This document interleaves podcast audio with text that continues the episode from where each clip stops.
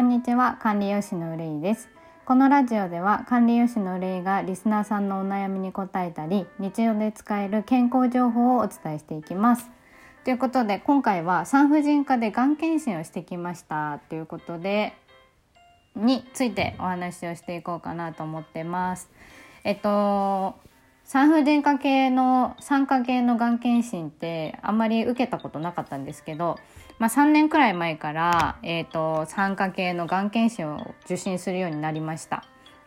まあ、10代20代にかけてわりかし気にしてなかったんですけど、まあ、数年前から特に乳がんとか子宮頸がんとかを、まあ、ニュースでよく聞くようになってきて芸能人の方とかがね乳がんとかで亡くなっていたりとかやっぱそういうことが結構多く報道されるようになってきた時に私も気をつけなきゃなと思ってまあまだ経歴は浅いんですけど3年くらい前から検査をしてます。でなんですけど、まあ、前回検査をしたのが2年くらい前でちょっと、えー、今回の検査までに期間が空いちゃったんですけど、まあ、本当は毎年行った方がいいかなというふうに思ってます。で前回受けたのが、えーと子宮頸がんと乳がん検診あとは普通に、えーと、健康診断も含めて一緒に受けたんですけど、まあ、その時に2年くらい前ですねに、えーと、子宮筋腫が見つかったんですね。あの子宮頸がんの検査超音波検査をするんですけど、まあ、その時に、えーと子宮筋腫が見つかってお医者様から別にそんなに気にするような大きさじゃないっていうことだったので経過観察になったんで特に問題はなかったんですけどなのでちょっと今回2年くらい期間が空いちゃったんでその子宮筋腫がどうなってるかっていうのがちょっと怖かったので今回も同じ内容で検査をしてきました。で結果的にはその子宮筋腫は特になくなったというか、あのー、見つからなかったんで子宮筋腫が問題なかったとのことでちょっと安心はしました。まあ、子宮筋腫って女性にはよくあることなので検査で見つかることもあるし経過観察であれば特にすごく心配する必要もないのかなっていう感じなので検査はねしっかり受けていただく必要あるんですけどまあそんな感じでちょっと安心してます。で次にその今回、えー、前に検査結果では子宮筋腫しか見つからなかったんですけど今回はその右の、えーと胸のところ乳がん検診で右の乳房に、えっ、ー、と、乳腺脳、脳胞っていうものが見つかりました。ちょっと検索してもらえばわかるんですけど、乳腺脳胞というものが見つかってます。で、この乳腺脳胞って聞いたことない方が多いと思うんですけど、私も初めて聞いて調べてみました。で、なんか本来乳房ってそのえーと、授乳する時とか出るところあるんですけどそこから水分がこう体に排泄されるらしいんですね。でその水分も排泄体から排泄される時に胸のところから水分が出るらしいんですけどその水分が胸の中で溜まってしまっていることを乳腺嚢胞っていうらしいです。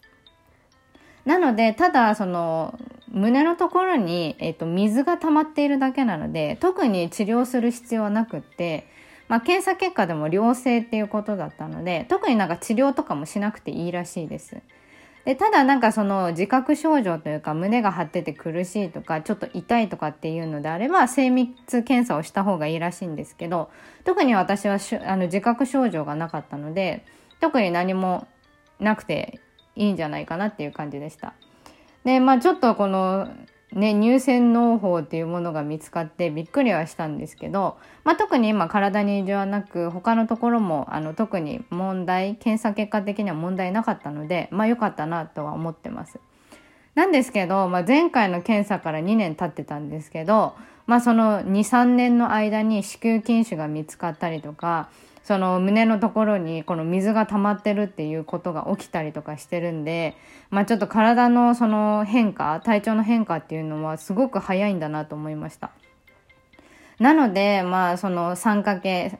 特に女性は、まああの、子宮頸がんとか子宮体がん、あとはその乳がん検診っていうのは1年に1回受けておいていた方が早期発見になっていいんじゃないかなというふうに思っていて、まあ、酸化系の検査ってあの国とかの補助っていうんですかね市とかその住んでるところ地域によって違うんですけど大体40歳くらいからしか保険が効かないんですよね。あの対象っていうんですか国が検査してくれるのが大体40歳代からなんですよ。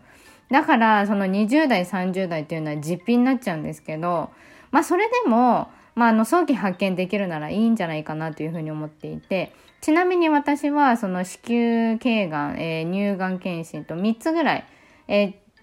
えーと超音波とあとお医者様に実際に胸を触ってもらってしこりがあるかどうか見てもらうっていう検査も含めてだいたい費用としては1万2000円くらいでした。まあ1年に1回1万2000円かけて検査するんだったら別にいいかなとは思ってます私的には。で、まあ、あの、知り合いというかその時、検査の、えー、検査した看護師さんに聞いたんですけど、特に子宮頸がんと乳がん検診っていうのは1年に1回必ず受けていただいた方がいいんじゃないかなっていうふうにお医者様が言っていたので、まあ、あの、これはお勧めしておきます。やっぱ女性の体ってホルモンバランスがとっても崩れやすくて、毎日毎日その日によって体調が違ったりするので、まあ、体の変化がとっても早いことは分かっていただけたんじゃないかなと思ってるんで、まあ、こまめに、まあ、その体調のチェックとか、あの、乳がん検診とか、そういう子宮がん検診っていうのは本当にチェックしといた方がいいんじゃないかなと思ってます。はい。まあ、今回実体験なので少しでも参考になっていただければいいかなと思ってます。はい。ということで、まあ、今回は産婦人科でがん検診受けてきましたについてお話ししました。まあ何事もなくて本当に良かったなと思ってます。ですけど、本当何かしら、あの、起きてからじゃ遅いので、常に、あの、検査してもらって、まあ、毎年ね、体のチェックは必ず欠かさずやっていただきたいなと思います。はい。ということで、まあ、あの、このラジオトークでは、えっと、質問箱にて質問を募集してます。何でも大丈夫です。今回の検査結果とか、そういう、その体調のこととかでも何でもいいので、よかったら相談してみてください。以上、管理用紙の憂いでした。えー、まあ少しでも参考になったらハートやギフトいただけたら嬉しいです。ツイッターも合わせてフォローお願いします。ということで、以上。